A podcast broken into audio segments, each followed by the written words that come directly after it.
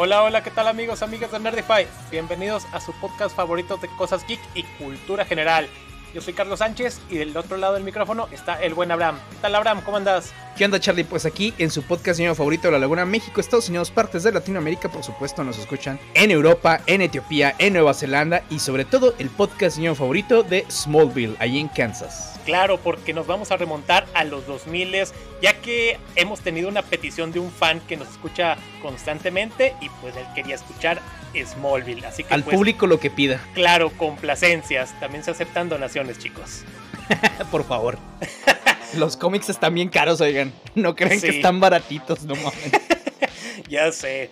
Y también las plataformas y todas las para ver episodios, películas y todo ese rollo. Sí, pero fíjate, ahorita que preci- precisamente decías, vamos a remontarnos a los 2000 sobre todo es la, la serie que marcó a distintas generaciones y la forma en cómo veíamos a los superhéroes, no solamente en la pantalla grande, porque sí, a ver, sí ha habido muchísimas este, pues, series de superhéroes, ¿no? Por ejemplo, estaba la de Lois y Clark, en los 90 que me acuerdo muchísimo de esto, había de Superboy, hubo varias de Superman.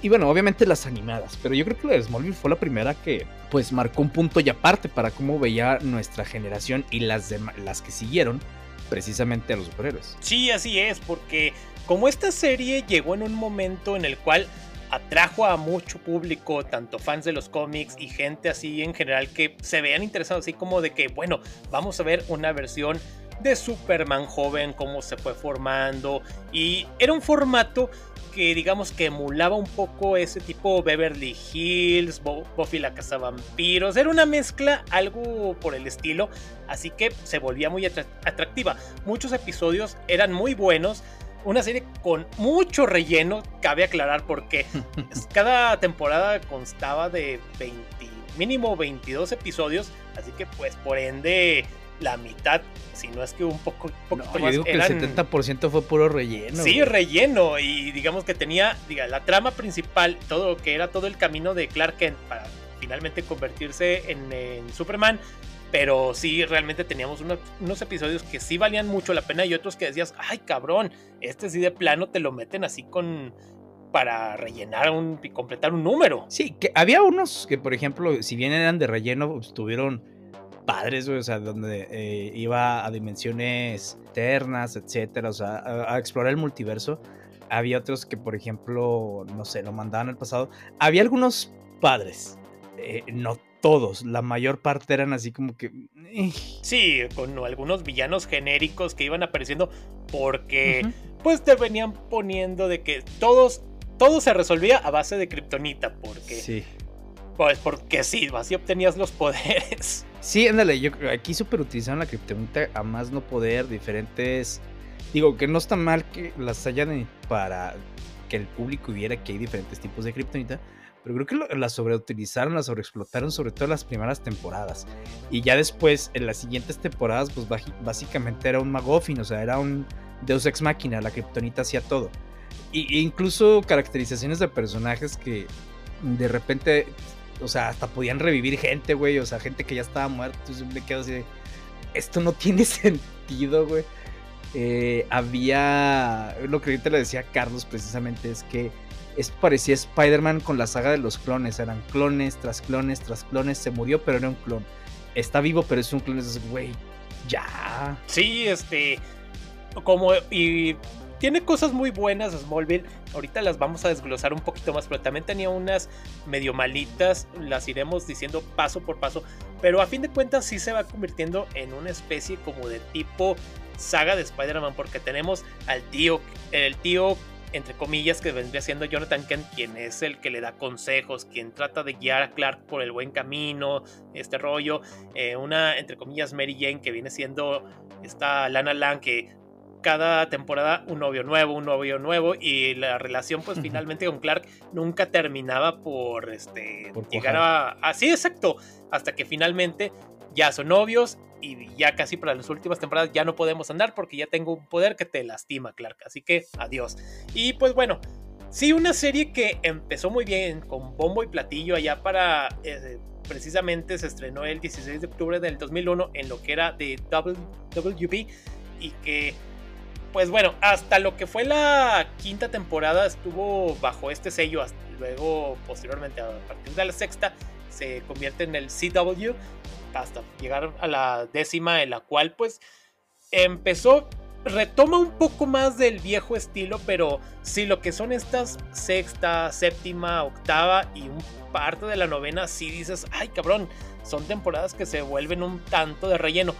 Porque sí van metiendo unas cosas que dices, se sacaron de la manga cosas que pues ya ni al caso.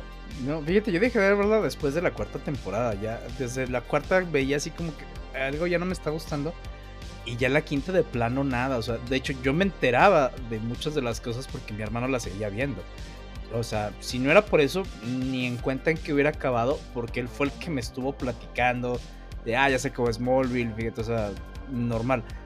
Yo nada más vi la primera temporada que sí me acuerdo que me gustó mucho, la segunda, la tercera, la cuarta es cuando empecé a chafear y dije de verdad, o sea, lo mismo me pasó con, con The Flash. Eh, The Flash era de mis series favoritas. Empecé a ver la primera, segunda, tercera temporada, como que ahí iba, ya, la, ya para la cuarta desde ya, bye. Sí, exacto. Y es que, como reitero, al tener tantos episodios en una sola temporada, pues, muchos se van volviendo pues meramente de relleno. Y, e inclusive también con estas series tan cortas como este, haciendo Defenders o Jessica Jones, ah, que eran de tres episodios. También hay unos que son de relleno, otras que también, que posteriormente hablaremos de The Last of Us, que son nueve episodios. Hay unos que sí dices, ok, aquí como que pudieron haber reducido algunas cosas, pero pues, Esto pudo haber sido un flashback. Sí, algo por el estilo. Pero acá finalmente en Smallville, que tiene cosas buenas como que utilizan al gran universo de personajes de DC, eso está muy bien porque no solamente se basan en lo que es Villa Chica y te vas viendo cómo se va transformando en el camino del héroe, cómo va saliendo Clark de lo que viene siendo el ser un simple granjero hasta finalmente convertirse en ese símbolo de inspiración que ya es en estas temporadas que las que ya chafea un poquito que se convierte en The Blur, en el borrón y que podemos decir de que a partir de X temporada la serie puede dejarse de llamar Smallville para bien se puede haber llamado Metrópolis porque traspasa a la ciudad. O las aventuras de Clark, güey. O sea, sí, porque es cuando dices, bueno, ya se graduaron de la universidad. Mm, obviamente Smallville no tiene una universidad. Y el tema es de, no, es que va a Metrópolis a la universidad, no me acuerdo dónde, y luego se regresa yo. O sea, sí sé que puede, pero pues las apariencias, compadre, ¿no? Mínimo. Entonces es así como que, ay, güey, o sea, no. No sé, e, eso y por ejemplo que los, de repente ya están todos los villanos de Superman, y dices, pues ya para qué se convierte en Superman. Sí, ya, ya prácticamente arrasó con todos, porque esa es la gran galería de villanos. Hasta con el mero mero sabor ranchero, güey. Sí, aparece Darkseid, aparece Doomsday, Vándalo Salvaje, es ya el juguetero, Bizarro, Brainiac, tienes a todos los menos güey, de Parasite, o sea, ya para qué quieres, ya para qué quieres que sea Superman, pues quédate como de Blur. Sí, exactamente. También vemos algunas visiones al futuro en las cuales de que 2030 o 2020 y tantos, en el cual Superman ya está como superhéroe consolidado y sí es algo que motivaba en algunas cuestiones ver cuando utilizaba los poderes de, por ejemplo, la de los primeros, pues era obviamente la super velocidad. Así de que sí, Clark tiene que llegar a salvar a Lana o a Chloe Sullivan. Ahorita hablamos de Chloe Sullivan, que es un caso ah, aparte. Ahorita, ahorita nos vamos para allá. Pero sí, este, cuando iba descubriendo sus poderes poco a poco, la visión calorífica, la visión de rayos X, que esa la obtiene y por caliente, por andar, espiando a la gente. Ahora sí es la pregunta de cómo Superman hace para activar su visión calorífica? guiño, guiño. Sí, exacto. Algo que sí me nunca me terminó por cuadrar es de que la primera vez que utiliza lo que es la visión de rayos X sí ve a través de la pared, pero ve a las personas, digamos, normal, o sea, tal cual. Después ya los ve, pero simplemente así como en hueso, o sea, ya no utiliza ese recurso de verlas, este, digamos, en estado físico tal cual. Sí, por ejemplo, bueno, en, los cómics, no sé aquí y no me acuerdo la neta, pero en los cómics él puede cambiar la intensidad de cómo ve el tema de con los rayos X, o sea, es de a través de, ve así, ve así, o sea, si hay un, si te dicen, acá, la neta no me acuerdo, creo que utilizaron el mismo recurso de que no, este, ya lo, ya, ya lo pudo, eh, ¿cómo se dice? Este, lo pudo dominar y cambiar, ¿no? Que de dominar sus poderes, pues la neta es que ya está el último. Sí, hay una parte en donde hasta se va a entrenar con Llorel a la fortaleza de la soledad, y se supone que ya puede. Porque también digo, si, hay algunas cuestiones que te comentan aquí que son interesantes, pero eh, ya viendo en retrospectiva la ejecución es como, pues, la neta no estaba tan chido, porque por ejemplo comentan de cómo, cómo sería para Superman poder tener intimidad con otra persona, o sea, por cuidar su fuerza y todo. Sí lo plantean aquí, pero lo, ponen, lo ponen más como de, como personaje sufrido. No, no podré, porque qué tal si la mato, o sea, pues sí, güey, pero pues si no lo intentas y no vas a saber, güey. Claro. O sea, de hecho, el, el mismo Tom Welling decía que Clark era un idiota. Dice, Tom, Tom Welling nunca leyó los cómics. Este, pero sobre su personaje de Clark Kent, él decía, es que Clark es un idiota. Y yo, pues sí, o sea, en Smallville Clark sí, era un imbécil, la verdad. Porque incluso hasta cuando tenía amigos era de que, no, le voy a creer más a la otra persona, nomás básicamente para mover la trama. Es de que, güey, no tiene sentido. O sea, y menos por el personaje de Superman. Sí, yo entiendo que como adolescente, pues va cambiando ciertas cosas. Y, y, que podría haber estado más edgy de adolescente que ya más grande. Lo entiendo perfectamente. Pero hay cosas que decías, güey, este vato, ¿cómo va a salvar al, al, mundo y va a inspirar gente si hasta lo quieres golpear, güey? Exactamente, y porque, bueno, a fin de cuentas, pues él era, se retraía, a pesar de que era el adolescente más guapo de todo Villachica, el más fuerte, o sea, y las chicas lo ignoraban, lo trataban como un idiota, así como que, ah, sí, sí, el granjero X, pero sí, este, bueno. Ahora es el, granjero X. sí, es diferente, sí, güey. esa es otra de las cuestiones, güey, eso es de que Aquí no importa que seas guapo. En el mundo real sí. Aquí al parecer no, güey. No, exacto. Y a fin de cuentas, pues también ya vemos que él quería ser jugador de fútbol americano, pero no podía o, tenía esa orden de su padre de que no, es que eh, tus poderes y puedes lastimar a la gente, qué tal en un momento de clímax eh, te expones y todo ese rollo a fin, pero cuestiones que ahí Clark está así como que sufrido de que yo quiero hacer actividad física, pero no puedo, tengo que quedarme en, en la banca, nada en las gradas solamente como un observador. Pero es que también digo, lo, sí, lo que decían es que, es que quería ventilarse. O sea, con esa cantidad de ejercicio, pues este cuate no se va a ventilar, güey.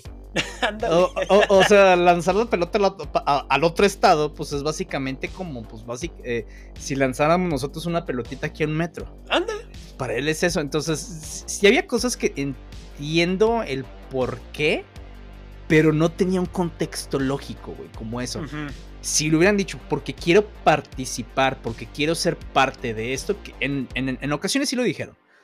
Entonces te la paso, güey. Y, se tiende, por ejemplo, tanto, y también lo ponen en, la de Man of Steel, y, y, lo practican un poquito en las de Richard Donner, en donde, güey, pues es que tenemos miedo de, no de lo que tú hagas, güey, sino de lo que la gente piense de ti. O sea, claro. cuida esto, cuida Y eso es, perfectamente entendible ese, tiempo, ese tema de los miedos de los papás. Lo que sí hemos visto en otros muchos cómics es que tanto Marta como Llorel le enseñan a su manera y a como pueden y hasta sus capacidades eh, a tratar de controlar sus, poderes. Y también se ve acá, pero hay cosas que dices, güey, creo que hay maneras de cómo controlar que no, no son tan complicadas. O sea, y lo vemos incluso retomando ese tema en otro tipo de películas o series. Por ejemplo, en Los Invencibles, güey. Digo, los invencibles, los increíbles, Los increíbles. En donde, pues, el mismo Dash dice, esto, es el otro, es que quiero, no, no puedes. Y ya al final, pues, los papás dicen, bueno, o sea, compite, pero pues tampoco se vea como que, güey, eres, no importa, o sea, no que, lo que luego, luego se vea que tienes casi, casi poderes, güey, o sea, que eres un niño promedio. Y lo que él quiere ahí es, pues, tener la atención. Exacto. Y que es básicamente lo que pudieron haber hecho Entonces, sí, mucho de lo que se basa la serie es en tropes que no están mal y que son interesantes, pero que siento que están muy mal ejecutados. sí. Pero en ese momento era de que, ay, güey, sí, o sea, ya lo ves en retrospectiva, así sí estaba muy pendejo esto, güey. sí. Sí, realmente, porque como decimos, este, la serie sí fue un boom, la gente estaba ávida por ver qué hacía Clark Kent, cómo utilizaba sus poderes así de que cuándo va a volar, ay, cómo va a salvar el día. Y, por ejemplo, aquí en lo que era en México, en Canal 5, que te tenías que esperar casi un año para que saliera la nueva temporada que ya estaba avanzada en el Warner Channel Así que estabas ahí expectativa y jugando a, o sintiendo el rigor de la paciencia porque tenías que esperarte y repite y repite algo similar a lo de Dragon Ball. Tenías que echarte las temporadas una y otra vez. Pero a fin de cuentas, el gran, digamos, espíritu, el gran alma de la serie, pues es el gran cast, porque a fin de cuentas hicieron unas buenas elecciones, empezando por el buen Tom Welling, quien estuvo, su elección estuvo a fin de cuentas, eh, digamos, temblando porque también estaba Jensen Ackles, sí. que posiblemente iba a ser eh, Clark Kent. Imagínate, Jensen Ackles que ya después tuvo su propia serie junto con este Jared Padalecki de Supernatural, que también otra serie que duró más de lo que debe haber durado. Exacto. Sí me eché todas las temporadas, igual relleno a más no poder y de repente conceptos medio extraños. Pero Jensen Ackles sí apareció aquí, apareció. De hecho, querían hacer como que un crossover entre las dos, este. ¿Cómo se llama? Entre las dos series. Eh, de. Por ejemplo, tratando de romper la maldición de Superman, de lo que se comentaba. Nunca se, se dio, se dio ahí. Y Jensen Ackles, aparte de aparecer en The Voice, que lo vimos ahí como Soldier Boy, él en el nuevo universo animado de DC, de las películas, que después de todo este New 52 ahora que le llaman The Tomorrowverse, es el nuevo, la nueva voz de Batman, güey. Claro. Entonces, y hace buena voz de Batman, ¿eh? Sí. de hecho, a mí me gustaría que fuera el Batman de, de, este, del nuevo DCU. Tiene, yo creo que nada más que lo que le pinten el cabello en, negro, y tiene el porte el desgraciado, güey. Claro, sí, este, interesante. Por cierto, rápido, The Voice ya tiene un nuevo doblaje acá en México. Así que veré ya les cambian, ya no es A-Train ni Caporal. ya son tal cual. Bueno, eso Ay, qué bien, güey, no mames. Eso es, eso es tela de, otra, de otro saco. Pero sí, pero también, por ejemplo, del, del gran cast está Michael Rosenbaum, que como Lex Luthor, un muy buen Lex Luthor se me hace genial.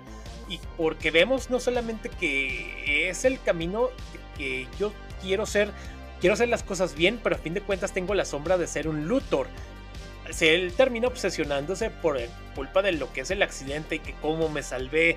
Oye, pero cómo es que apareció este chico eh, prácticamente que no le pasó ni un rasguño cuando sé que lo atropellé, cuando yo iba a un exceso de velocidad, hasta que finalmente pues se convierte, se cae al, digamos que al lado oscuro, también por la culpa de Lion y Luthor, que creo que por la es, culpa el, es gran villano. Sí, sí.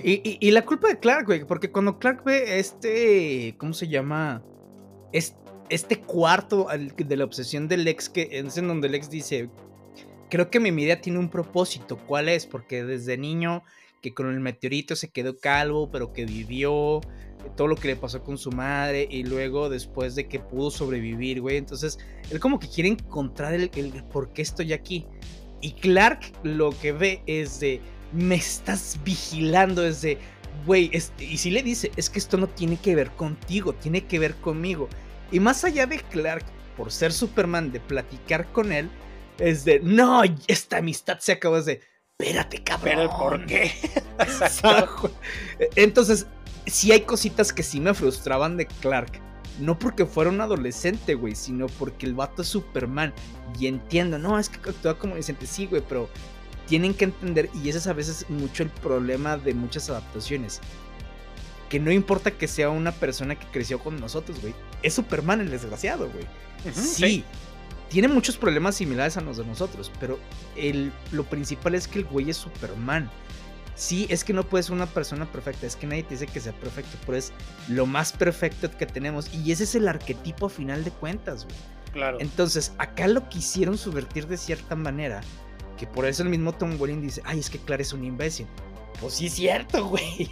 Sí, sí, y comete muchos errores que pudo haberse evitado, pero a veces la misma falta de diálogo, la misma falta, no sé, de interés por resolver las cosas de una manera diferente, termina alargando arcos que dices, ok, esto se pudo haber resuelto en cinco episodios, pero a fin de cuentas, pues bueno, hay que llenar parte de lo que es lo que del contrato de temporadas. Si algo hemos aprendido aquí en Nerdify es que el gran recurso del guion es la falta de comunicación, güey. Exacto. Eso incluye cómics, series, películas. Exacto. Pero sí, este también pues bueno, el cast también está integrado por Kristen Krug que se volvió la waifu de muchos en esa época, porque la chica está guapa. Alison Mack también. Y después nos el corazón con siendo Fiona en la de Eurotrip. con Matt Damon. Y Alison Mack, que bueno, ah, también, ese es un caso, un caso aparte. Muy el ángel caído. Sí, bastante. Eh, Sam Jones III, también como Pete Ross, que creo que es uno de esas partes cuando él se retira de que se va a otra ciudad, no recuerdo cuál fue, pero así de que ya me voy, Clark, y así como que no, no te vayas, Pete, así como que rompe el corazón. La serie sí tiene muchos, muchos este, escenas que sí realmente decías, ah, no, la misma muerte de Jonathan Kent cuando ah, se sacrifica, digamos, para volver a traer a su hijo que se había convertido en en Kal-El por la kriptonita roja y que le tiene que pedir este, ayuda a Yorel de que necesito a mi hijo y todo esto. Y bueno, esto Cosas que no tienen sentido. del corazón. Pero pues bueno, era para aumentar el drama. Así, que pues a fin de cuentas todo lo que es este gran cast, porque es un cast largo allá, así agregamos a John Snyder, a Neto Tool y John, Glover. De hecho, muchos habían aparecido en otras cosas dentro de DC Comics, güey. sí. Porque Annette Tool, de hecho, platicábamos precisamente en las películas de Christopher Reeve que ella había sido Lana Lang en la de Superman 3. Este, el mismo John Glover había hecho algunos trabajos de, bueno, no de doblaje, sino de actuación de voz en algunas series de, DC, eh, de Superman y de Batman. El mismo Michael Rosenbaum era el Flash de la Liga de la Justicia. Sí. Entonces, sí, sí había mucho de donde incluso después este pues otros personajes que trajeron, bueno, más bien otros actores que trajeron que venían también de otros, el, mismo Christopher Reeve. El mismo Christopher Reeve, sí, como el doctor Virgil Swan, que es el que le empieza a ayudar mucho a, lo, a que Clark encuentre su pasado kryptoniano, encuentran todo lo que viene siendo los mensajes, el alfabeto kryptoniano, que era así de que los mensajes de Llorel, etcétera, dónde vienes, cuál es tu propósito, etcétera. Y sí, o sea, que es un gran, un gran homenaje. Creo que lo utilizó muy bien el personaje de él, ¿eh? Y, sí. y, creo que lo dieron bastante. Creo que tanto al personaje como al mismo Christopher Reeve le dieron la relevancia suficiente y necesaria sin acaparar todos los reflectores, güey. Incluso hay un mismo homenaje a Christopher Reeve ahí cuando fallece. este, que todavía estaba la, la, de este, precisamente la de Smallville en donde sí le rinden homenaje dentro de, algunos capítulos, güey.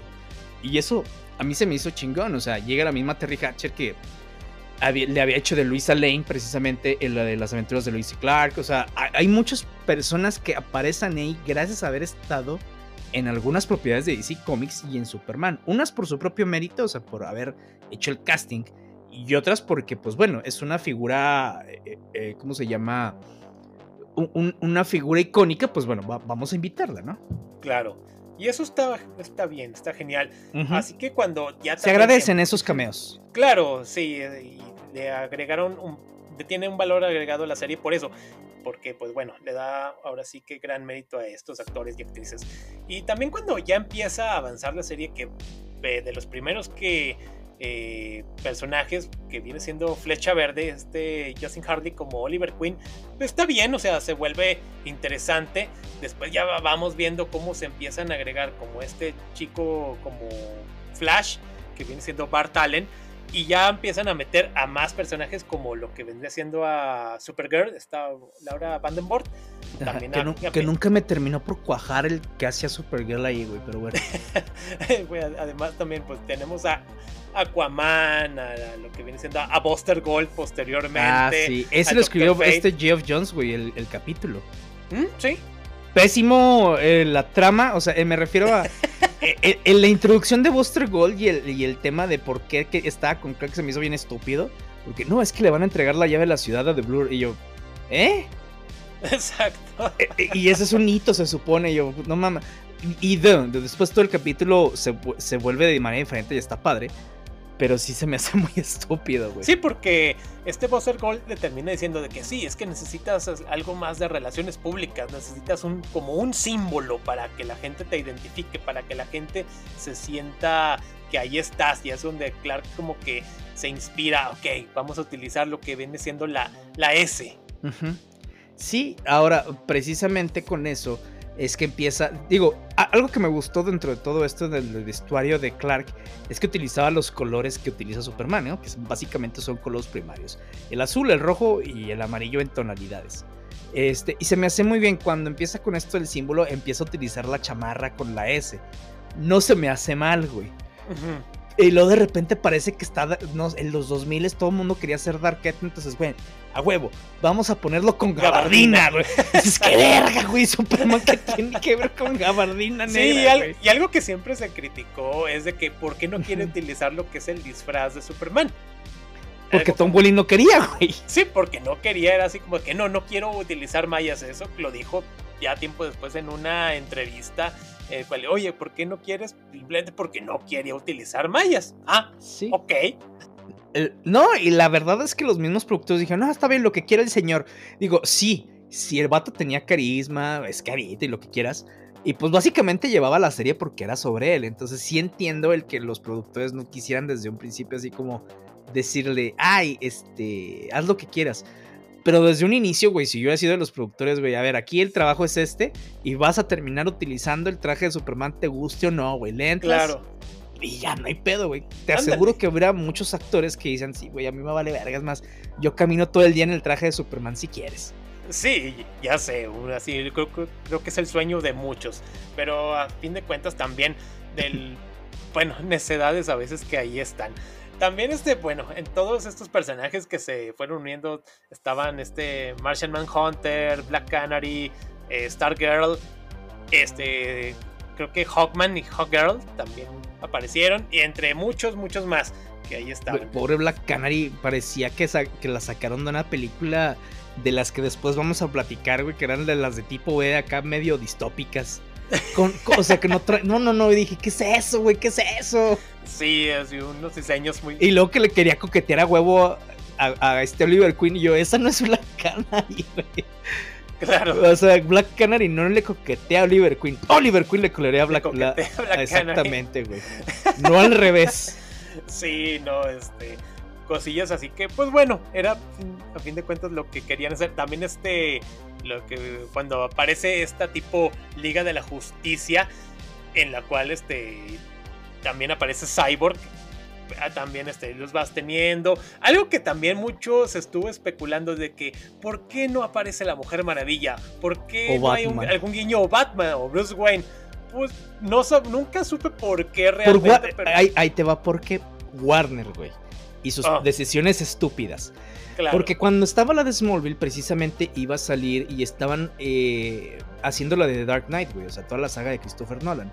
Entonces decían, es que no queremos que la gente se confunda. Ahorita ya tenemos hasta tres Batman, güey. Sí, ya sé.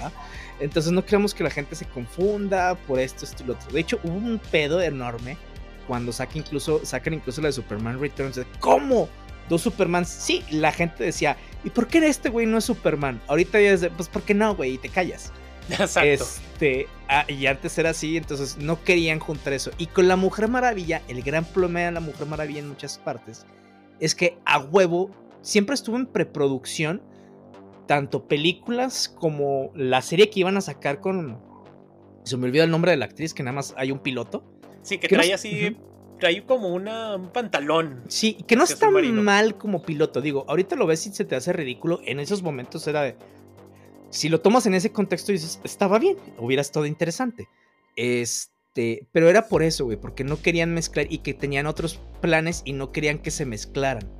Ahorita lo que quieren es que todo se mezcle, güey. O sea, fíjate cómo estaba todo, todo, al revés, güey. Sí, tiempos de multiverso, o sea, ya no querían eso. No querían confundir. Exacto, güey. Y ahora lo que quieren hacer, o sea, por ejemplo, metieron a, a guiños, entre comillas, de Batman a un güey que se llamaba Adam Knight, que básicamente lo basaron en cosas de Batman, güey. Pero pues básicamente se vio todavía más la falta de Bruce Wayne. Porque la gente no te decía que metieras a Batman, querían ver a Bruce Wayne. ¿sí? O sea, sí, obviamente, todo el mundo al final veías Smallville porque querías ver a Superman.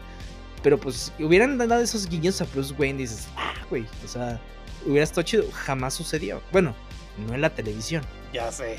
Sí, habría sido un hype tremendo, un este, super boom. Pero bueno, ahorita ya tenemos tres Batman al mismo tiempo.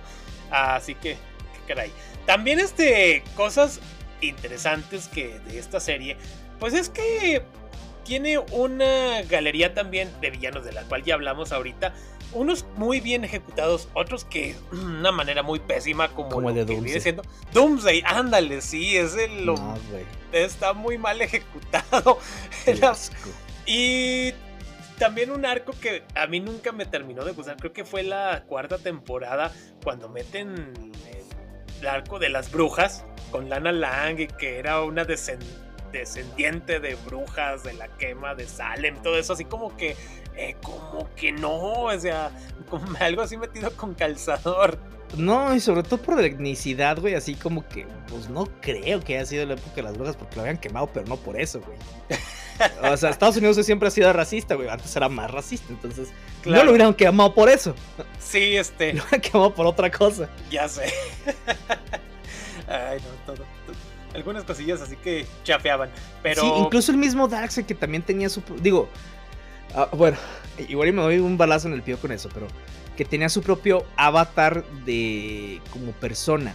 Sí, en los cómics también, yo lo sé, y sobre todo uno que me gusta mucho, que es el de Final Crisis.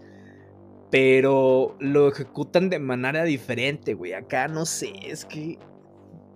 Utilizar ese recurso de poner eh, la personificación de los mismos actores como personas, o sea, bueno, menos bien, de esos personajes como si fueran personas normales, güey. Entiendo que si el maquillaje, que si los efectos y todo costaba lana, pero es que no es lo mismo, güey. Si no puedes, no lo hagas, no pasa nada. No tenía que, o sea, por ejemplo, un metalo te la paso, güey.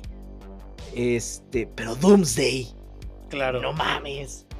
Sí, ya sé. Darkseid tampoco, güey. Sí, porque uno los quiere ver así, pues en sus formas, así, tal cual. Sí, y, puro vato bien parecido, güey, que ni le crees, ¿ah? ya sé. También lo que viene siendo este Brainiac, que aparece, es una. Tiene una que.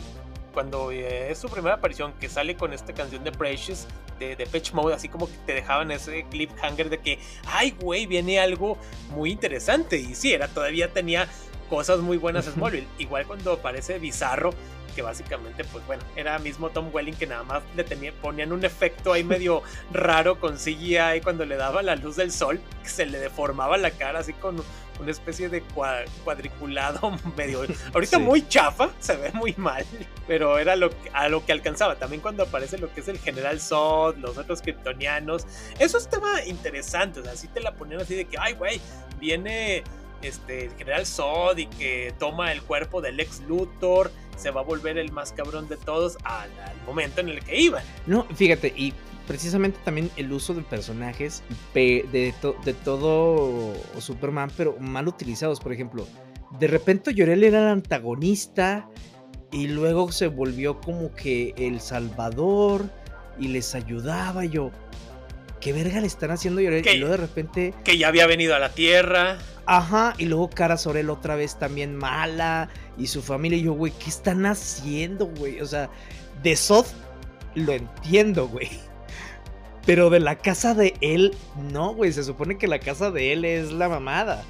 Eh, y, y Llorel básicamente era de quiero ayudar, güey, quiero salvar. Te lo han puesto en todas partes, menos aquí. Si, me acuerdo de que porque Llorel es el malo, güey, no entiendo. O sea, ¿por qué verga? Sí, te daban y a huevo, todo tenía que estar conectado, güey, ¿no? De que, anda, precisamente que lloré el vino y que tenía amoríos con la abuela de lana y yo. Excuse me. ya sé. O sea, güey, no mames. Sí, sí, no sé. Había cosas, muchas decisiones que en su momento no me gustaron, me siguen sin gustar. Otras decisiones que en su momento me gustaron y ahorita las veo dudosas. Ya, sí, exacto. Cosas que de plano sí cojeaban desde el momento que las concibieron. A una parte que sí se me hacía muy interesante y creo que sí le movió el corazón a mucha gente es cuando aparece este personaje llamado Alicia que se vuelve así un interés romántico de con Clark Kent porque como que se entendían, pero la chica también así como que tenía eso de que necesitaba comprensión, que necesitaba alguien que realmente la entendiera y finalmente pues es asesinada de una manera muy fea y esto le rompe el corazón a Clark así de que la encuentra muerta, se termina le termina dando en la madre al villano que la asesina, pero es esos es esas cositas así como que sí movía los corazones de los fans. así como que pues bueno, tenemos unas cosillas así de que cuando va algo que también chafea, y eso sí nunca me gustó, es cuando, cuando aparece. Resulta que este. Este, ¿cómo se llama? No Pete Ross, sino este. Cuando aparece este Jimmy Olsen, que después resulta que no era el verdadero Jimmy Olsen, que era así como que el hermano que. Oh, yo sí soy el verdadero Jimmy Olsen, así como que, güey, nos engañaron durante todo este tiempo, así como que sí. no. Eso me cagaba, eso, y de que era el clon y que se murió, pero no se murió. Eran recursos así que dices, Güey, esta madre parece novela. o sea, no mames. Sí, ah, digo, afortunadamente, digo, yo no te voy a decir que no fue una gran serie en su momento. Lo fue. Cosas que muchas no me gustaron y sí, cogió en muchas temporadas. Y eso diapió a, a, las demás este, series, güey. En CDW al parecer no aprendieron de esos errores, güey. Y era error tras error tras error tras error. Les costó como pinches 50 series entenderlo. Claro. En Marvel sí, güey. Digo, salvo sus excepciones, eh, para mí el epítome de las series de superhéroes van a ser la de las de Daredevil, güey. La serie de Daredevil y la de Jessica Jones. Entendieron el tema de los héroes, entendieron eh, los, las problemáticas sociales, entendieron las problemáticas personales. Y ahora con Superman y Lois, salvo ciertas cositas que estoy viendo, es lo mismo, güey. El primer los primeros dos capítulos de Superman y Lois fueron excelentes, güey. Porque era un Clark todopoderoso que lidiaba con la vida, güey. Exacto. Y eso es, lo que me, más me, es lo que me, me, enganchó de esa serie. Ándale, sí. Eh, son episodios muy buenos eh, y también recordarles que ahí tenemos un episodio al respecto. Pero sí, o sea, Smallville tiene cositas que muy rescatables, como esa escena cuando viene también eh, esa secuencia cuando cae una segunda lluvia de meteoritos que vemos a Clark enfrentándose a una amenaza que incontrolable como es meteoritos de nueva cuenta cayendo en Villachica, se pone a salvar gente. Eh, sin temor a exponer su identidad secreta. Inclusive hay una, salva a un niño pequeño y el papá lo ve así como que gracias, así como que guardaré tu secreto. Sí, y ándale, y eso no está mal, güey, porque yo me imagino también que durante su vida Superman, güey, y Clark, sin querer, este, ¿cómo se llama? Mostrado su verdadera identidad, güey. Y la gente, precisamente porque está agradecida, porque los ve como un símbolo de, de yo no voy a decir quién eres, güey. Y eso está chingón. Y lo mismo ha pasado con Batman. Digo, bueno, pero el problema de Batman es que tiene más pedos que Superman en eso, ¿va? Pero, este, pero, y eso está chido, güey. Y esas son las cosas que mostraba también la serie. Que mostraba el, eh, Clark tratando de lidiar con temas de la escuela, con sus, con sus cosas. O sea, creo que era también eh, una oportunidad que no que se haya perdido, sino que tal vez no vimos realizar al 100%. Y como sí lo vimos en, por lo menos con Spider-Man, no tanto en todas las películas, porque creo que se enfocan en cosas distintas. Pero sí en la, en, la serie animada, güey. Es de Spider-Man lidiando con su responsabilidad y con los deberes normales de la vida de un adolescente, güey. Pobre cabrón, la vida lo chingaba. Superman podía hacer otras cosas que Spider-Man no, pero aún así podía sufrir desamores, podría sufrir muchas cosas, güey. Y eso es lo que también sí nos entregó la serie. A veces de maneras muy chafas, pero no lo entregó. Ándales, exacto.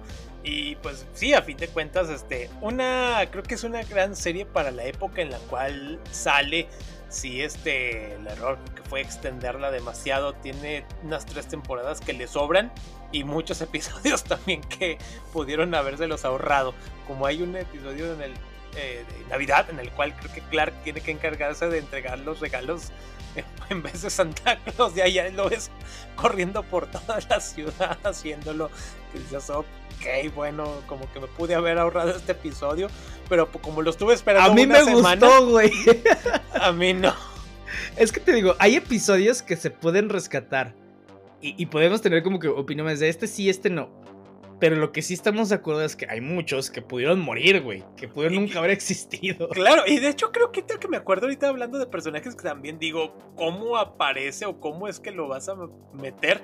Creo que, no me acuerdo si es en la novena o en la décima temporada que aparece Superboy. También así como que, güey, apenas está saliendo, este güey apenas se va a convertir en Superman y ya estás metiendo a un Superboy como... Ándale. no. Sí, güey, al rato, no, también, eh, porque a veces así no me acuerdo, pero un Steel, güey. Ajá. O, o, de que no, güey, ya este, Clark va a revivir después de que lo mataron. Espérate, güey, Tania es Superman. y eso es lo que vas a decir, ya para qué chingados quieres ser Superman, güey. Sí, y de hecho recientemente lo vimos en este crossover de Crisis on Infinity Hearts. También así ya vive como granjero y todo eso. Vemos de nueva cuenta al gran Tom Welling. Pero sí, así como que, ok, o sea, pues es que ya, sí, sí, ya venció a todos los villanos, ¿qué más le queda? Sí, sí, sí, pues ya retírate, güey, ya, ¿para qué quieres? Y es como Thanos viviendo como granjero. Ándale, güey. Y que de hecho, o sea, por ejemplo, precisamente el mismo Tom Waring eh, le platicaba que, y después este Michael Rosamond, que habían estado en pláticas para poder, trabajar en una serie animada de Smallville. Ajá, donde sí. Regresar la mayor parte del cast original pues, para prestar las voces. Warden nunca, me, nunca ha desmentido ni ha dicho sí, sí. Y bueno, ya con todos estos movimientos, quién sabe. Sí pues eh, digo, estaría interesante como serie animada, pero yo espero que no sean veintitantos capítulos. Si son seis, está bueno. Sí, así algo, pues digamos que aceptable en cuanto a números. Sí, este, porque sí creo que valdría la pena y porque a fin de cuentas, nostalgia. Y, volviendo a eso, también lo que pasó con Alison Mack, que resultó que estaba ahí en una secta de Oye, güey, es que esa fue una caída estrepitosa, güey. De, ser el crush de todo el mundo, de. ¡Oh, lo virgo! Ay, no, señorita, no me lastime. Algo muy feo. Pero, pues bueno, cosas que pasan. Algo que sí, creo que quedó para la posteridad. También creo que la banda va a vivir para eso el resto de su vida. Remy Cero con el tema ah, sí, su One Hit Wonder, güey. Su One Hit Wonder. Que mira, nadie sabe cómo. Eh, mucha gente, estoy seguro que no conoce el nombre de la banda. Pero les ponen la canción y le identifican. ¡Ah! ah los de Somebody Save Me. Sí. ya sé. Sí, un gran tema, le pegó bastante y así como que e inspiraba así para en el intro, así de que Somebody Save Me, así como que ya, ya quiero ver, ya quiero ver a Clark, ya quiero ver lo que va a hacer, o sea, sí. era, le valía mucho la pena echarte el minutito que duraba ese, ese intro. Sí, y que, y que no se convirtió en un himno de la generación, güey. sí. Entonces, o sea, sí, tú escuchas al, la banda, güey, o sea, que escuchas el intro donde lo quieras escuchar, güey, es Smallville, a huevo. Claro. Sí, o sea, y te aseguro que la banda, o no sé si era eh, lo que la banda esperaba del éxito, qué bien que les va bien con eso, por lo menos que vivan de ahí de las reproducciones de, Spotify y de, YouTube. sí, Pero te aseguro que los conciertos, güey, es la última que tocan, güey. Porque pues, la gente, digamos que vienen a Torreón el día de mañana, ¿no? Lo dudo mucho. Igual y yo voy, pero nomás para escuchar esa pinche canción. Exactamente. O sea, la neta. Sí, ya sé. Tipo los Fordham Bloods. ¿A esos cuáles son? Con la, con la de WhatsApp. ¿Cuál? Con la de WhatsApp. No me dejas what's, what's going on? Ah, ah, sí, a huevo, claro, güey. O sea, fíjate, lo fíjate, mismo. Fíjate, no la puedes reconocer, güey. Exacto, lo mismo, güey. O sea, escuchándolas de claro, pero no sé ni quiénes diablos son, güey. Sí, es como, por ejemplo, escuchas la de Tarzan Boy, ¿sabes qué es la de Tarzan Boy? Pero ni idea de cómo se llama el artista, que es, que es Baltimora, güey. Ándale. Sí, entonces es de, ah, claro, esa, güey. O sea, no tenés ni idea, ni, por aquí te pasa cuál es, güey. Ándale, yo sé, sí. Pero pues bueno, viven, yo creo que igual como el caso de, de Bert con la de Bittersweet Symphony.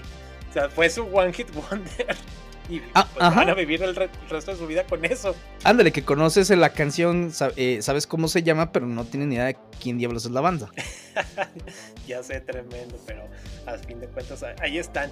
Sí, este, cosas buenas, cosas, este, pues que sí chafea bastante la serie, pero sí pueden verla, o sea, los chicos nuevos que apenas se van a animar a checarla, yo creo que se pueden ahorrar viendo los resúmenes que completos ahí en YouTube. Si tiene, hay unos episodios que sí valen mucho la pena verlos desde el inicio. Hay guías, ¿eh? Hay guías en donde te dice qué episodios ver y cuáles te puedes saltar. Claro, ándale, Dios mío, por cómo no tuve eso en mi juventud.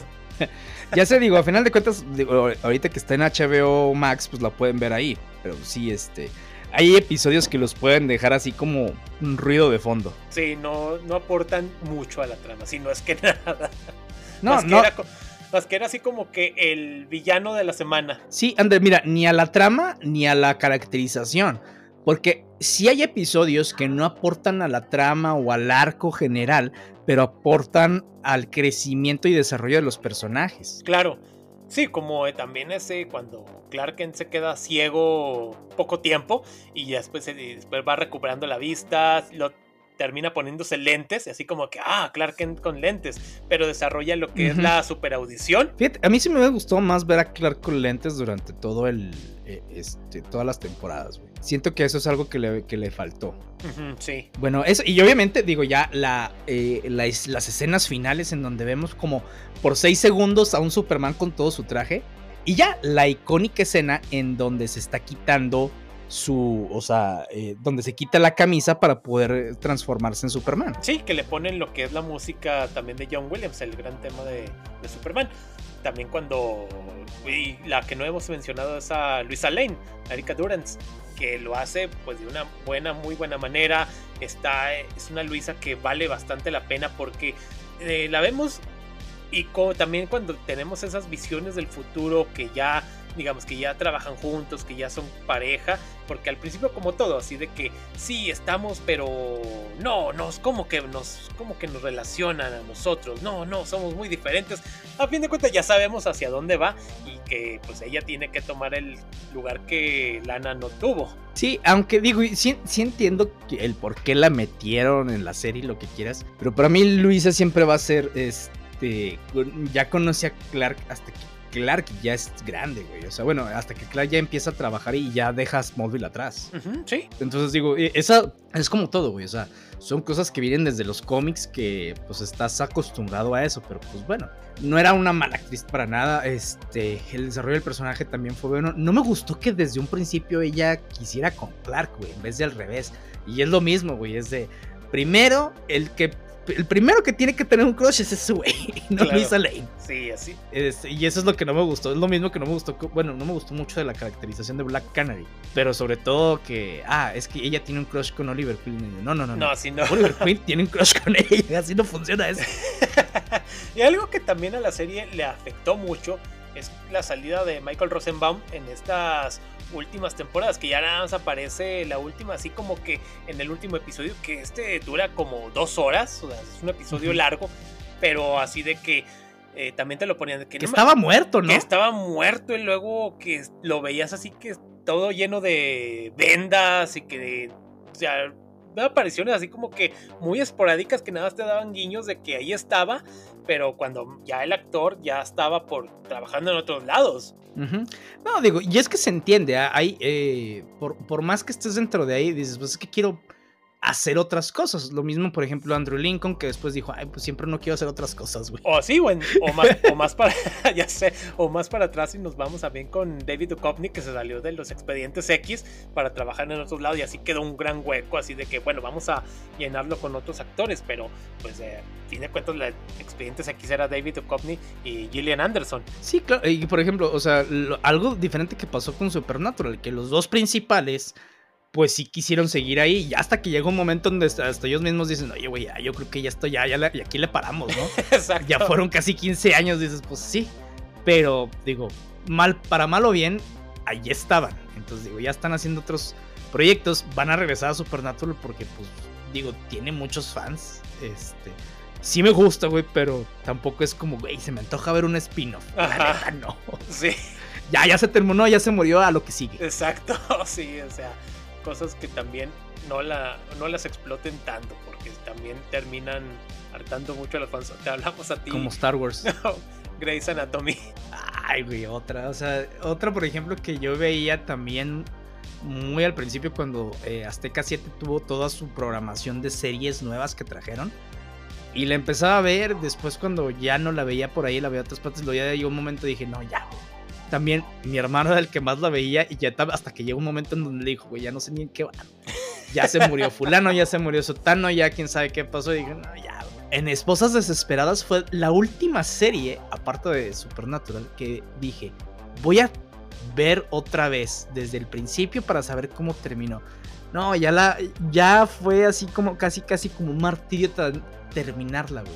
Claro. Cambió tanto que y no es porque no hayan no es porque hayan evolucionado los personajes, es que le metían tanta cosa como para mantenerla interesante que se volvía una parodia de sí misma. Ándale, a mí me pasó algo similar, pero con Bones. Otra, por ejemplo, ya esa ya de plano ya ni siquiera quiero verlo. sí. tengo mis, mis buenas memorias, hasta ahí le dejo. ya sé, llegó un momento en el que no, ya, ya, hasta aquí dejo Bones.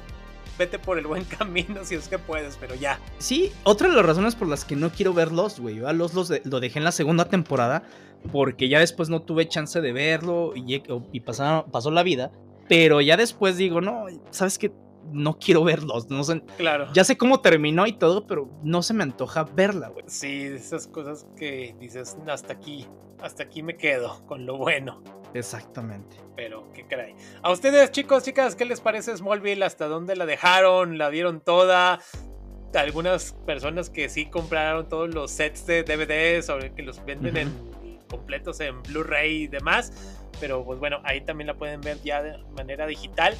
Tiene cosas interesantes, cosas medio malitas, pero pues a fin de cuentas Smallville es una serie que marcó una generación y pues ahí estará disponible para todos, para el que se la quiera seguir aventando. Somebody save me, somebody save me. Y fíjate, y ahora sí ya pasando a las noticias, precisamente eh, hablando todavía de cómics, el actor Jack Kesey va a ser el nuevo Hellboy ahora para la próxima película eh, que va a estar, eh, que va a ser, será llamada Hellboy The Crooked Man y va a ser escrita por el mismo Mike Milona, eh, autor del cómic. Y bueno, van a comenzar próximamente ya el rodaje en Europa. El que Mike Mignola esté directamente involucrado en el proyecto, que es el escritor, pues obviamente le da muchísimo realce a la película, güey. Porque es, ahora sí van a agarrar todo específicamente como fue creado. Si a los fans no les gusta eso, es otra cosa muy distinta, o bueno, al público en general. Pero bueno, ya vamos a tener nuestro Hellboy. Si vi al actor y todo, no, la verdad es que no lo conocía. Entonces dices, eh, pues digo, pues va a ser maquillaje. Entonces, pues no tengo idea cómo se va a ver. Pero ahí ya tenemos nuestro nuevo Hellboy. Así es. Veremos qué, qué ocurre al respecto. Porque ya ven que siempre hemos querido que regrese Guillermo del Toro. Pero pues bueno, ya tendremos un nuevo Hellboy. También este, esta semana ya ahora sí oficialmente iniciaron las grabaciones del spin-off de The Batman, El Pingüino, en el cual ya también vimos unas fotos con Colin Farrell con un gran maquillaje, una gran personificación como Oswald Cobblepot. También ya vimos unas primeras imágenes de lo que viene siendo de Christine Milotti, que hará como Sofía Falconi. Se ve interesante, vamos a ver. También se habla de que podría aparecer un Harvey Dent ya conforme vaya avanzando la serie, pues veremos qué más al respecto. Obviamente Robert Pattinson tendrá una que otra aparición como Batman, porque pues sí. Así que una serie que se espera grandes cosas. También eh, hablando de pues, Batman, ya vimos unas también fotos ya en grabaciones y unos videos que se han filtrado de Joker Folly Adieu, en el cual vemos a lo que es a Joaquín Phoenix con un traje pues ya muy desgastado, con un maquillaje de Joker muy corrido, y vemos a otro Joker, otro actor como así con el traje así ese color guinda, eh, lo cual da a indicar que es una alucinación o algo así. Veremos qué ocurre aquí y pues bueno, ya después, este, ahorita se está grabando en Los Ángeles estas escenas. Así es, y de hecho, ahora sí, eh, continuando incluso hasta con DC Comics, eh, recientemente hubo un AMA en Reddit que se llama Ask Me Anything, que básicamente lo utiliza cualquier persona para pregúntame lo que sea. Y Lionsgate lo utilizó eh, para que la gente le pudiera preguntar cosas a Keanu Reeves, obviamente, promocionando la película de John Wick 4 en donde alguien le preguntó si ya platicó el mismo Keanu con James Gunn sobre Constantine 2 y que si pues va a suceder esto, ¿no? Eh, que esperan verla pronto. El mismo Keanu comentó, sí, ya platicamos y yo también estoy esperando ya pronto porque la puedan ver. Entonces, eh, hasta los rumores que han sucedido es que la película sigue con luz verde eh, el que haya platicado con James Gunn y que él haya dicho que todo está bien, bueno, no que todo está bien, sino que esperar pronto cosas, este, quiere decir que, pues bueno, es muy probable que sí volvamos a ver a, a Keanu Reeves como el, el propio John Constantine, que estuvo vilipendiado y lo hemos platicado eh, en su momento de que es que no es el Constantine que se parece a Sting, como lo creó Alan Moore. Claro. Y lo entiendo, pero la verdad es que aparte de eso, y que es americano, este, todo, todo tiene toda la personificación del Constantine, el desgraciado, güey. Sí. La actitud, etcétera. Sí, exacto. Y veremos qué pasa con este proyecto. Ojalá que termine por cuajar, porque también creo que James Gunn había dicho que venían más cosas del sello de Vértigo. Así que no solamente Swamp Thing, así que estaremos al pendiente. Ojalá, ojalá también ya venga involucrado también la Justice League Dark. Ese sí, ah, que no cuaja. Que precisamente ahorita, no es noticia de último momento, pero me acabo de acordar. Ahorita que menciona Carlos, precisamente eso de que hay más cosas de Vertigo, le preguntaron a James Gunn si lo que platicó sobre los nuevos proyectos de DC es todo o qué va a pasar con la, la parte del capítulo 1. Y dice, no, lo que anuncié no es ni la mitad. Entonces, se espera que en Comic Con veamos más. Ojalá si ya extrañaba un Comic Con con noticiotas, güey. Ándale, sí. A ver ahora. Que simbren el internet. Exactamente. Ya sé.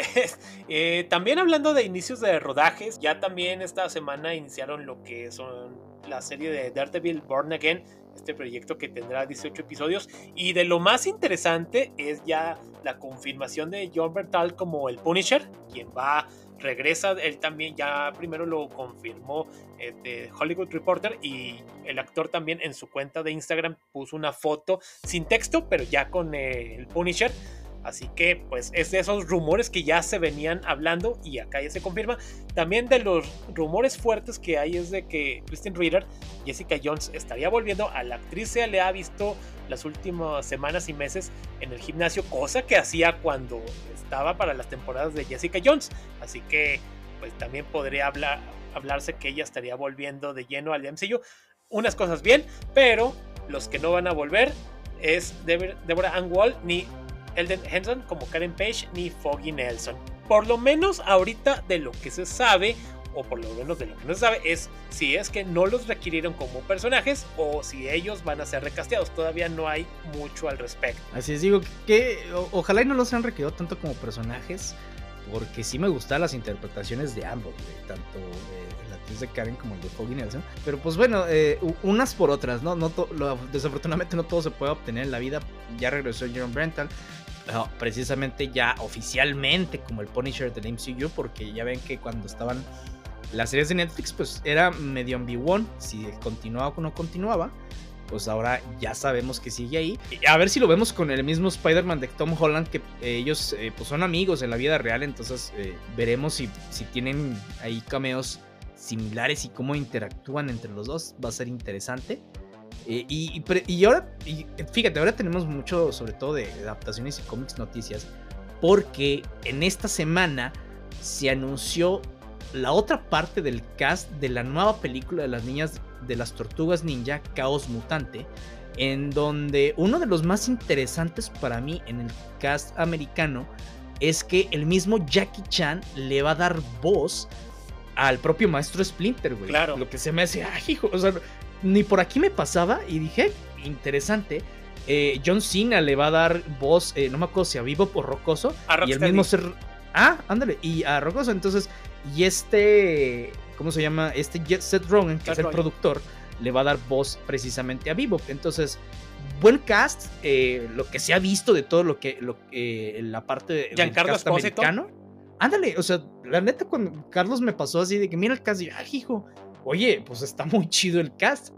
Ojo, obviamente aquí en Latinoamérica la vamos a tener doblado al español, porque aparte también se vino el, el trailer tanto doblado al español como el trailer original Este, y obviamente aquí las, las personas que hacen los doblajes al español de este tipo de cosas hacen un excelente trabajo. De hecho, están muy bien las voces. Y el tráiler se ve bien, ¿eh? Este, no te muestra mucho, pero sí, te da como que para hacer un teaser trailer está bien, o sea, está interesantillo. Ya posteriormente veremos ya algo un poco más largo, veremos un poco más con lo que más de la trama, pero sí vamos a ver a muchos personajes, unos que todavía no han sido, digamos, tan que no tienen gran participación. Está Superfly. Este, de hecho, este ahorita Giancarlo Espósito va a ser este Baxter Stockman. También este Gecko, un Gecko que es así como Ponqueto, que anda ahí en patinetas. No me acuerdo el nombre de él, pero también es, creo que él salió para, exclusivo para figuras y posteriormente lo adaptaron ya para eh, cómics y animación. Sí, y fíjate, o sea, te digo, el, el cast está padre, la animación se ve bien. Lo poco que, como dice Carlos, que pudimos ver del tráiler, a mí lo que me gustó es que pudimos ver la personalidad de las tortugas, güey. Que eso para mí es lo más interesante de la película. Eh, y, de muchas de las interacciones. Entonces se ven juveniles, se ven bien, o sea, no se ven tan netis como en muchas partes, ni tan infantiles como en otras, que para sus adaptaciones estuvieron bien. Pero acá creo que encontraron, hasta lo que hemos visto, ese punto medio. Exactamente.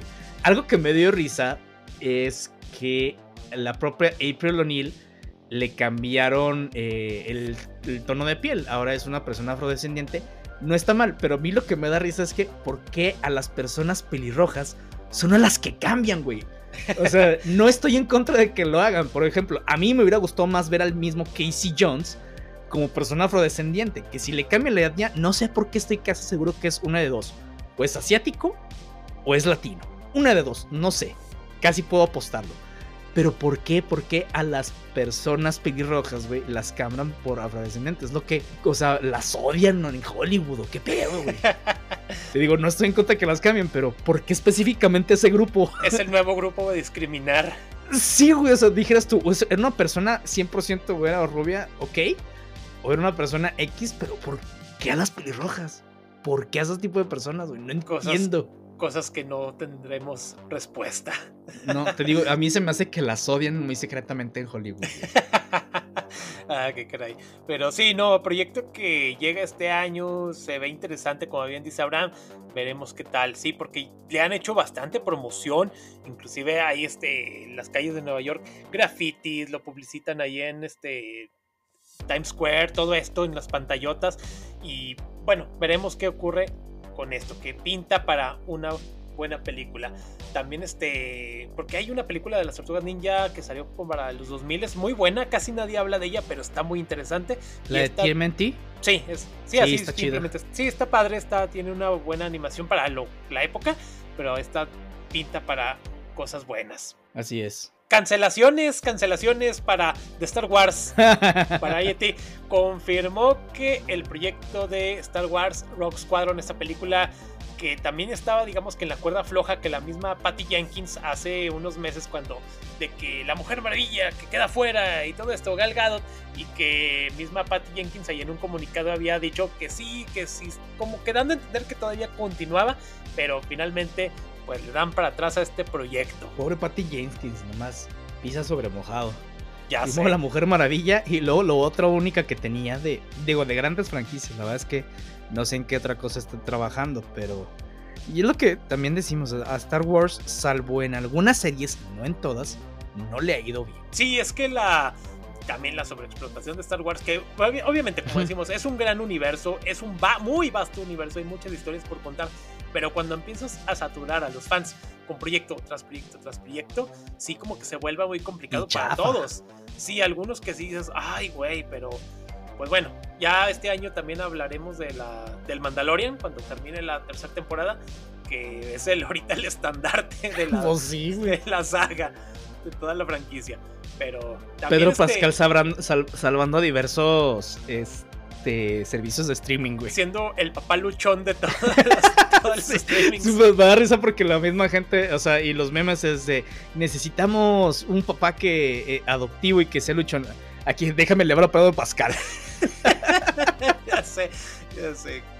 Este, también este de los proyectos cancelados de una que iba a dirigir Kevin Feige, también no sabíamos cuál, no, porque no dijeron quién, cuál era, pero también va para atrás. Esto aunado también con proyectos del MCU, así que pues tiene su razón, pero sí este de Patty Jenkins sí era como que esperado porque pues a fin de cuentas estaba basado en este videojuego de Rockstar, que ojo, no, no es que lo fueran a adaptar tal cual, pero sí iban a tomar, digamos, que la base. Así que, pues, ni modo, Patty Jenkins, te quedaste sin esto. Sí, el que se me hace raro es el de Kevin Feige, güey. O sea, porque, pues, básicamente es este. Pues es el, el Don Marvel. Y que le eche, no, cállate, güey, tú no. El gorras. es extraño, güey. Sí. ya sé, quién sabe qué haya pasado ahí, pero ya veremos qué. Nada más así rápido para coleccionistas. Yo creo que ya vieron que pues Funko está en problemas. Esta marca que que nace ya para 1998 y que a fin de cuentas a algunos les gustan, otros la odian, unos lo consideran el reggaetón del coleccionismo. Pero sí, en un principio cuando yo llegué a ver estas figuritas que apenas aparecían, se me hacían interesantes, se me hacían chidas, pero ya con el paso del tiempo he visto una, hay una sobreexplotación de monos. Ves al, digamos, por ejemplo, un Batman y el mismo modelo en color rojo, verde, morado, como seis versiones distintas, así como que para qué. O pues, sea, sí viene de unos cómics, pero no manches, de todos modos. Sí, no, y también así con villanos, así como de que, ok, ¿para qué la misma figura de Poison Ivy y todas las franquicias que salen? De que si sale, digamos, Spider-Man con el brazo levantado en la película, también se los ponemos aquí en el Funko. O sea, muchos, muchos. También así de algo que me llamó la atención es una publicación hace poquito para todos los fans de Scarlet Witch. Estas son todas las que han salido. Así que si les gusta el personaje, inviértanle tanto para tenerlas todas. Y se habla de que pues van a destruir un como 30 millones de dólares en mercancía que no se ha vendido, que está ahí almacenada. O sea, o sea, imagínate, o sea, porque sí, hay un número excesivo de monos. Se habla también de que pues van a hacer un replanteamiento con cuáles licencias les deja, cuáles otras van a dejar ya de lado, lo cual pues tiene sentido, pero también de que van a despedir a 10% de su plantilla laboral. O sea, sí se dice de que los gastos de la empresa han aumentado un 78%, que solamente han tenido un 29% en cuanto a ganancias, así que pues no hay un equilibrio. no se vayan a morir, güey. ya sé, pero sí, o sea, prefieren destruirlas que, no sé, rematarlas. Este tipo de figurillas. Sí, porque piensan que es nomás por, eh, por coleccionar y que no, es que en vez de rematarlas no podemos amargar o, o depreciar más el valor de las que ya tenían nuestros coleccionistas. Pero es que hace cuenta que le está pasando casi lo mismo que lo, que le pasó a la industria del cómic, güey. Por sacar como 20.000 variantes, ahí están las consecuencias. Claro, Sí, por sobreexplotar a tu base de fans. Así de figurillas que digo, personalmente hay una que otra que sí me gusta, que digo, no la compraría, pero se me hace bonita. Nada más tengo una que es de Scarlet Witch solamente, pero. Y otras que digo, ah, esta estaría chida, pero. Eh, X. Fíjate que yo cuando las vi, también al principio se me hicieron, ah, qué interesante, pero no. Y yo lo decía Carlos, es que yo no soy coleccionista de, de nada, de figuras ni nada, o sea, ni de Funkos ni nada. Las que tengo han sido regalos, güey. O sea, la única que yo he comprado que les he Carlos es un, este, un X-Wing que me costó 60 pesos. Claro. O sea, y se acabó. Todo lo demás que tengo es, eh, por ejemplo, si tengo Batman, eso es porque los tenía de niño. Eh, la figura que tengo precisamente de Funko es un Eddie the Head de Iron Maiden de, de Number of the Beast porque me la regalaron. Sí. Me gusta, pero no las compraría. Claro. Sí, yo también figurillas ya tiene mucho que no comprar porque tengo de Star Wars, pero ya tiene mucho, mucho tiempo que no compro algo porque también digo, pues no, ahorita ya no me llama la atención. Aparte, ya hay otros gastos. Sí. Que es parte de crecer. así es la vida. Exactamente, güey. pero qué caray. Así que, pues, no sé, a mis. Conozco gente que colecciona Funcos, no sé, creo, creo, no sé, estarán este, les va a dar un infarto, yo creo. Arrancándose el pelo o el poco pelo que les pueda quedar a algunos. Sí, no, caña. Ya, también ya para terminar, este domingo es el final de temporada de The Last of Us, del papá luchón por excelencia. sí, este, digo, obviamente vamos a tener capítulo sobre The Last of Us, nada más que sí va a ser, nos vamos a tardar más en sacarlo porque aparte marzo, lo último de marzo se nos vino con muchísima, muchísimo contenido. Cuando Carlos y yo estábamos precisamente planeando el mes, dije, ay, güey, ¿qué vamos a hacer aquí? Porque todo se nos juntó. Sí. Entonces, este, sí, vamos a tener que, pasarlo para dentro de dos o tres semanas. porque pues no nos da el tiempo, no nos da el tiempo. Claro, hay otras cosas que tenemos que hablar, pero pues sí, ténganlo ahí anotado, The Last of Us ya para finales de, de mes. Así es. Y pues bueno, eso ha sido todo de nuestra parte. Esperemos que les haya gustado el capítulo. La próxima semana va a ser nuestro capítulo de aniversario. Les tenemos ahí nuestras recomendaciones ñoñas sobre películas tipo B. Ya platicaremos de ellas. Por lo pronto no se olviden que tenemos redes sociales y que nos pueden seguir en Facebook, Instagram y TikTok. Que sacamos episodio todos los viernes. Y recuerden, a veces hacer justicia no significa tomar el camino fácil.